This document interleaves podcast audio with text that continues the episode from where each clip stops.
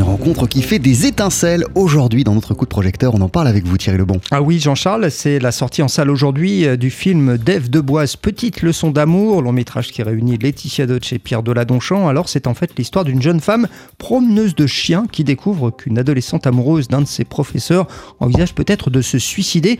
Et avec l'aide de l'enseignant, avec qui elle a d'ailleurs des rapports compliqués, elle se lance dans une folle enquête.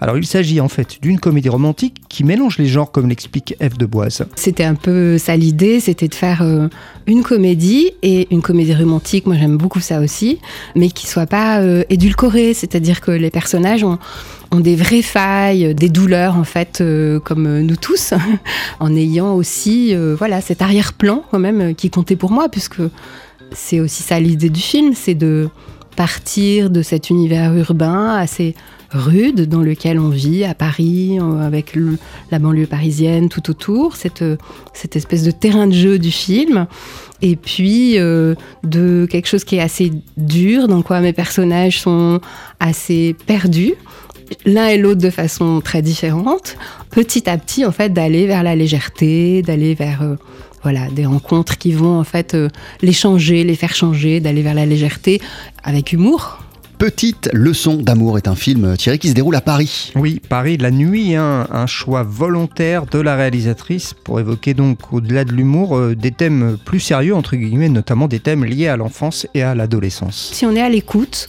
des problèmes, en fait, de, ces enfants, de ces préadolescents, de ces adolescents, euh, on va se rendre compte qu'en fait, c'est eux qui vont trouver les solutions c'est pas forcément nous les adultes. Euh, voilà, il y a deux adultes en fait qui sont très inquiets pour des raisons différentes. Lui en tant que prof, elle parce que c'est une personnalité comme ça, euh, avec euh, le, cœur ouvert, disons, à, à, la, souffrance possible de cette jeune fille. On, voilà, on ne sait pas à ce stade, au début du film, ce qui se passe exactement.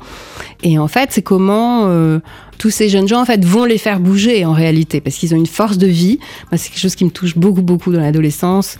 Cette force de vie, le fait que tout se vit de façon extrêmement intense et peut-être se transformera en des choses positives aussi. Et alors, Thierry, il faut aussi parler de la musique du film. Et oui, parce que Jean-Charles, la bande originale de ce long métrage Petite leçon d'amour, elle est vraiment très très jazz, petite formation. C'était pas un musicien de jazz d'ailleurs qui a composé la musique. Et là encore, c'est un choix délibéré d'Eve de Boise. Le jazz, euh, j'aime beaucoup. Et quand euh, le film a pris forme, c'était assez évident que par le jazz, on pouvait trouver avec Ronan Maillard, donc le compositeur euh, du film, des facettes vraiment différentes. On pouvait d'un coup être extrêmement romantique, on pouvait d'un coup être dans une agitation, dans une frénésie, on pouvait être très rythmé. Et moi, j'avais besoin de tout ça. J'ai besoin que la musique du film soit, euh, ne soit pas un simple euh, accompagnement, qu'on puisse avoir du plaisir à l'écouter en tant que tel. Donc ça, c'était très important pour moi et je trouve que à divers moments dans le film, euh, moi, j'ai beaucoup de plaisir à écouter ce que Ronan Maillard a créé.